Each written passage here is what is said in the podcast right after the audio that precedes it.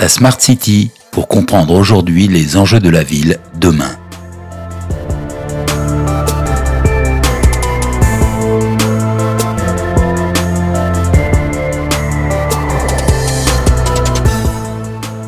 Green is the new smart. Le genre humain devient un genre urbain. Plus de la moitié des humains vit déjà en ville. Ils seront 75% dans moins de 30 ans. C'est donc en ville qu'il faut relever le grand défi du millénaire, la lutte contre le réchauffement climatique et l'effondrement de la biodiversité. La ville intelligente est forcément une ville durable. Les villes ne couvrent que 3% de la planète, mais elles concentrent de 60 à 80% de la consommation d'énergie et émettent 70% des gaz à effet de serre. Autant dire que le chemin qui reste à parcourir vers la ville propre est immense. On pourrait dire que le combat est perdu d'avance. Pourtant, les villes souvent plus que les États eux-mêmes se mobilisent. New York a voté en 2019 le Climate Mobilization Act, qui oblige les gratte-ciel à réduire leurs émissions de gaz à effet de serre de 40% d'ici 2030. Les villes françaises, de leur côté, se sont engagées à réduire leur empreinte carbone de 75% en 2050 par rapport à 1990. Comme un arbre dans la ville,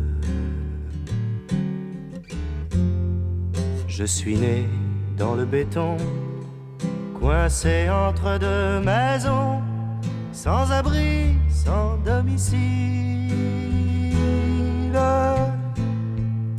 un arbre dans la ville. La Smart City qui, il y a dix ans, promettait de devenir le paradis des nouvelles technologies, s'est tournée depuis vers le développement durable. La Smart City se présente aujourd'hui avant tout comme une ville verte, légère, résiliente. L'idée, c'est d'optimiser la ressource, autrement dit faire plus avec moins pour ne pas gaspiller la matière première et pour recycler au lieu de jeter. Économiser la ressource en lissant les pics de consommation d'électricité par exemple, en répartissant mieux la charge pour ne pas être contraint à utiliser des centrales surdimensionnées. Économiser en généralisant l'autopartage, puisque l'on sait qu'une voiture partagée satisfait huit conducteurs au lieu d'un seul à l'usage.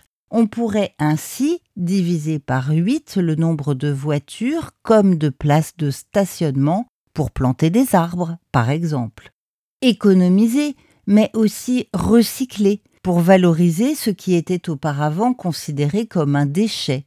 On récupère ainsi l'énergie fatale, la chaleur produite par les data centers pour chauffer des piscines et des immeubles. San Francisco, qui recycle déjà 80% de ses déchets, a promis de devenir la première ville zéro déchet dès cette année. Dans un monde où l'inconscience de l'homme a totalement déséquilibré le climat, où les catastrophes naturelles sont de plus en plus fréquentes, un homme, seul, décide de se lever contre tous pour leur foutre une bonne grosse raclée. Son nom, Nicolas YOLO Peut-être, euh, m'avez pas dit les ampoules là. C'est des ampoules basse consommation, moi on est sûr de ça? C'est vachement important pour moi. C'était pas Hulot à la base Comme un hublot mais sans le B Hmm, ouais, mais j'ai un peu peur qu'on le prenne pas au sérieux quand même. Pour moi, c'est pas le bon message. hein. Si on peut essayer d'être un peu moins pessimiste. tu vois. Je pense que si on veut euh, agir plus efficacement pour réduire les, les émissions de gaz à effet de serre, maintenant c'est la responsabilité des politiques. La Smart City, pour être verte, attend beaucoup des smart grids, ces réseaux énergétiques intelligents dont le fameux compteur Linky n'est à dire vrai qu'un petit avatar. Un smart grid, c'est un réseau capable de révolutionner notre consommation énergétique et de réduire la facture. En théorie, ils sont une nouvelle façon de concevoir et de piloter le réseau énergétique. Ils distribuent l'énergie en intégrant de nouveaux usages tels que le véhicule électrique ou encore le stockage d'électricité autoproduite localement par des panneaux solaires ou des éoliennes sur les toits. Nous serions ainsi au tout début de la troisième révolution industrielle chère à Jérémy Rifkin. On avance, certes, mais pour l'instant, les smart grids restent le plus souvent au stade de projet, de boucle locale ou de démonstrateur.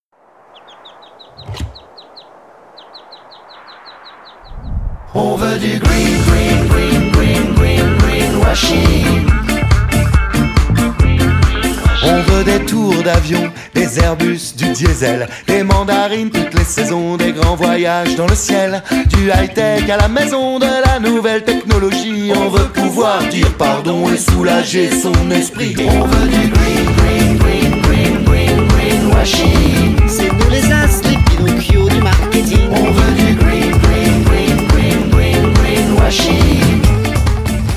Autre sujet qu'il convient d'aborder celui du bilan énergétique des nouvelles technologies elles-mêmes, car c'est véritablement l'angle mort de la Smart City. Internet représente aujourd'hui plus de 8% de la consommation électrique mondiale. Un data center de taille moyenne consomme autant d'électricité que la ville d'Angoulême. La 5G, qui doit permettre l'expansion de la voiture autonome ou de la santé à distance, est aujourd'hui au cœur du débat car personne n'arrive à dire si elle économisera de l'énergie ou bien au contraire fera exploser les compteurs. Une chose est sûre, la Smart City doit impérativement dresser le bilan carbone de ses infrastructures comme de ses services c'est le seul moyen d'éviter le greenwashing. Continuons de questionner ensemble les promesses de la Smart City. À bientôt pour un prochain épisode.